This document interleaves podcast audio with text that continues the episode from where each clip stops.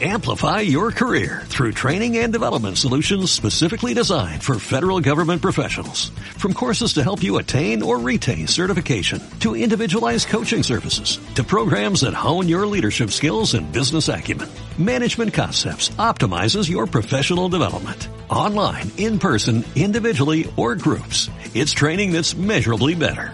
Learn more at managementconcepts.com. That's managementconcepts.com.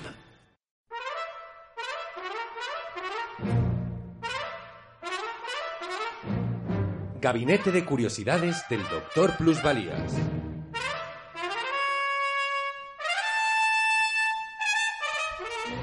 Histórica.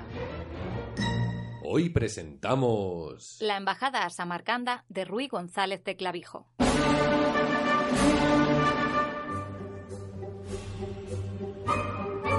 La política exterior de Enrique III de Trastámara, el doliente, era muy avanzada para la época. ¡Ay, ay, qué dolor!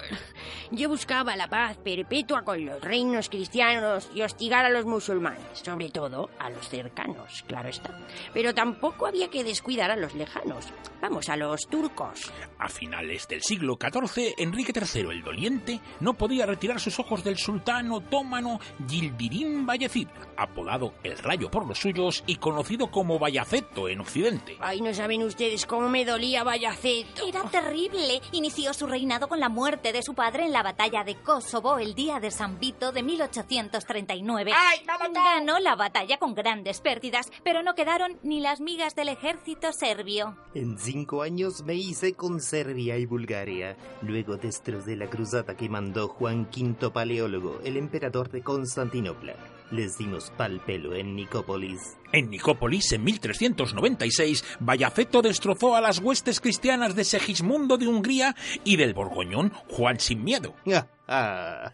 Después de Nicópolis, en vez de Juan sin miedo, le llamaron Juan... ¿Qué tienes de los pantalones?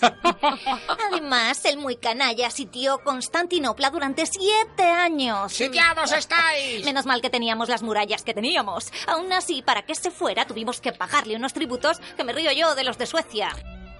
Había que saber qué pasaba con Bayaceto y sus turcos, y Enrique III de Castilla, el doliente, mandó a Oriente a dos destacados súbditos de su corte. Ay, me duele tanto mandaros. Pero a ver, Pavo Gómez de Sotomayor Yo. y Hernán Sánchez de Palazuelo. Presente. Venga, id a Oriente y enteraos de qué pasa con Bayaceto. Los embajadores de Enrique III de Castilla, al que también le dolía León, se encontraron al llegar a Oriente con la batalla de Ankara. Los primeros sorprendidos fuimos nosotros, porque el tal Tamorlán, del que casi no sabíamos nada, le dio una paliza tremenda a los turcos de Bayaceto. Ay, no me lo recuerdes, menuda nos dieron. Me duele más a mí que a Enrique III, con lo bien que se me daban a mí las batallas.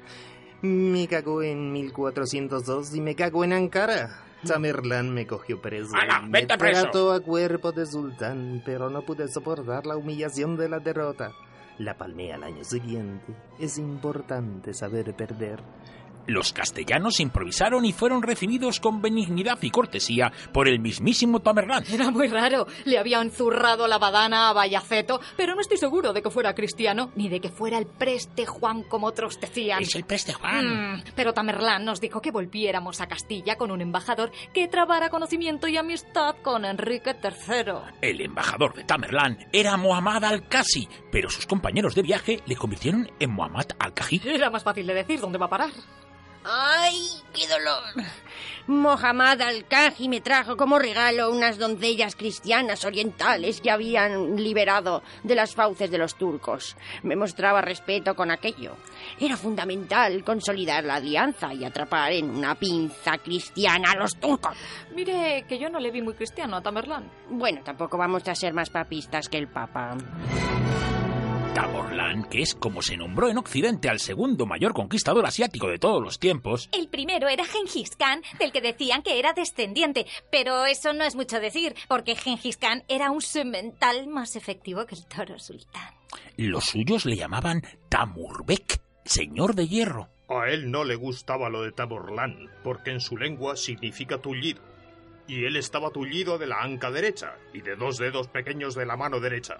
Parece que se lo hizo robando carneros. Usted tiene que ser Ruy González de Claviejo, el madrileño que por encargo de Enrique III el Doliente llegó hasta Samarcanda, la capital del imperio de Tamorlán, y conoció personalmente al hombre más poderoso del mundo. Sí, mi rey Enrique III, ya sabe, el doliente, Ay, yo. me encargó acompañar a Alcaji y nos fuimos de embajada. Lo anoté todo en mi libro Embajada a Tamorlán. Vida y hazañas del gran Tamorlán, con la descripción de las tierras de su imperio y señorío, escrita por Ruy González de Clavijo, camarero del muy alto y muy poderoso señor don Enrique III de este nombre, rey de Castilla y León, con un itinerario de lo sucedido en la embajada que por dicho señor rey hizo al dicho príncipe, llamado por otro nombre Tamurbec, año del nacimiento de 1403. ¡Ay! Es verdad que el título no me quedó muy comercial. Menos mal que luego los editores le llamaron Embajada a Tamorlán. Si no, no vendo ni uno. No, no, yo con ese título no lo compro. Me dolía hasta la cristiandad. Ay, así que encargué a mi camarero Ruy González de Clavijo, al teólogo Fray Alonso Páez de Santa María y al militar Gómez de Salazar Presente. que acompañaran a Alcaje. Le dieran unos regalos a Tamorlán y de paso que firmaran una alianza para sacudir a los turcos por los dos lados. Su Majestad Enrique III nos encomendó telas de escarlata, tazas y otros objetos de plata, y halcones gerifaltes, que eran pájaros muy apreciados y señoriales, pero que requerían muchos cuidados. De hecho, alguno se murió por el camino, como el jefe militar de la embajada, Gómez de Salazar. Ay, me muero. Pero lo que llegó a Samarcanda, Tamorlán recibiólo y tomólo, y hubo en ello gran placer. La embajada partió en una carraca desde el puerto de Santa María el 21 de mayo de 1403. Adiós, y no volváis sin la alianza. Ay, cómo me duele todo. Por la ruta comercial de Oriente pasaron por Málaga, Por entonces mora y muy poblada. siguieron por Cataluña y las Baleares, En Ibiza visitamos al rey de Aragón. de ahí a Córcega, Cerdeña y Sicilia. Menuda tormenta nos pilló para llegar a Sicilia. A partir de Rodas empezamos a preguntar por Tamerlán, ¿Has visto tal pero nadie sabía por dónde andaba. No sé dónde. Para llegar a la isla de Chios pasaron cerca de las peligrosas tierras turcas. Con lo que habíamos oído de ellos, íbamos acojonados. El 28 de octubre llegamos a Constantinopla y el emperador nos recibió. No, a mí no me duele nada, ¿eh? Acostumbrado al mío, me fue raro que al rey no le dolía nada. La siguiente etapa fue Pera. Allí cogieron una nave hasta Trebisonda. No me lo recuerdes. Naufragamos. Menos mal. Ay, menos mal que conseguimos regresar sanos y salvos a Pera. Pasamos allí el invierno porque no se podía navegar por el Mar Negro. No queríamos volver a naufragar. El 20 de marzo de 1404 pudieron embarcar a Trebisonda y de ahí por tierra a Samarcanda. A partir de ahí, ya no nos entendíamos con nadie. Primero Armenia y luego Persia. Hacía un calor bárbaro en aquellas tierras extrañas. Iban vestidos de forma chocante, sobre todo las mujeres. En Soltania hallan al hijo de Tamorlán y el 6 de julio de 1404 llegaron a Teherán. Allí nos atendió un privado del señor y dejamos a algunos miembros de la embajada. Nos juntamos a la vuelta. Nos vamos a morir de calor. ¡Adiós! Viajando de noche para evitar el calor, consiguieron llegar a la legendaria Samarcanda. Era muy abastecida de comestibles y se tratan mercancías de la China, la India y Tartaria. Se celebraban grandes fiestas y a muchas asistimos como invitados de honor. Temerlán ennobleció la ciudad y ordenó poblarla con maestros de todas las artes, fueran las que fueran. Por fin se produjo el encuentro de los embajadores de Castilla con Tamerlán. ¿Cómo está mi hijo el rey? ¿Cómo le va? ¿Está bien? ¿Es bien sano? Bueno, le duele todo, como siempre. Los embajadores entregaron los regalos a Tamerlán y le propusieron la alianza contra los turcos. Bueno, ya hablaremos, ¿eh? Ya hablaremos. Nos dimos cuenta que no tenía nada contra los turcos. Simplemente era que no le entraba en la cabeza que alguien pudiera poner en duda su poder. Un día, Tamerlán partió de Samarcanda a invadir China. Me voy a invadir China. A ver si aguanto.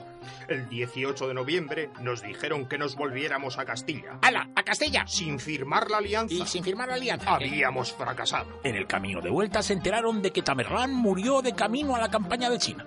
A la vuelta compensaron el calor que habían pasado a la ida. ¡Qué frío pasamos!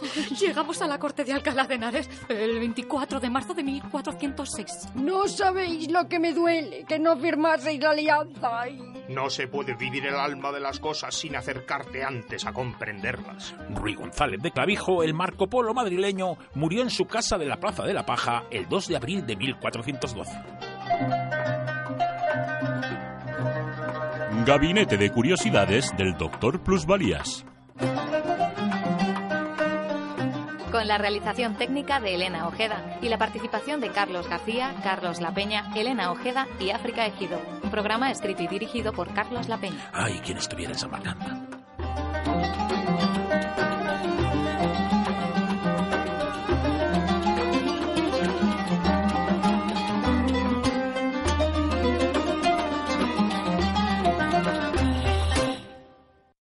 Amplify your career through training and development solutions specifically designed for federal government professionals. From courses to help you attain or retain certification, to individualized coaching services, to programs that hone your leadership skills and business acumen, Management Concepts optimizes your professional development. Online, in person, individually, or groups, it's training that's measurably better. Learn more at managementconcepts.com. That's managementconcepts.com.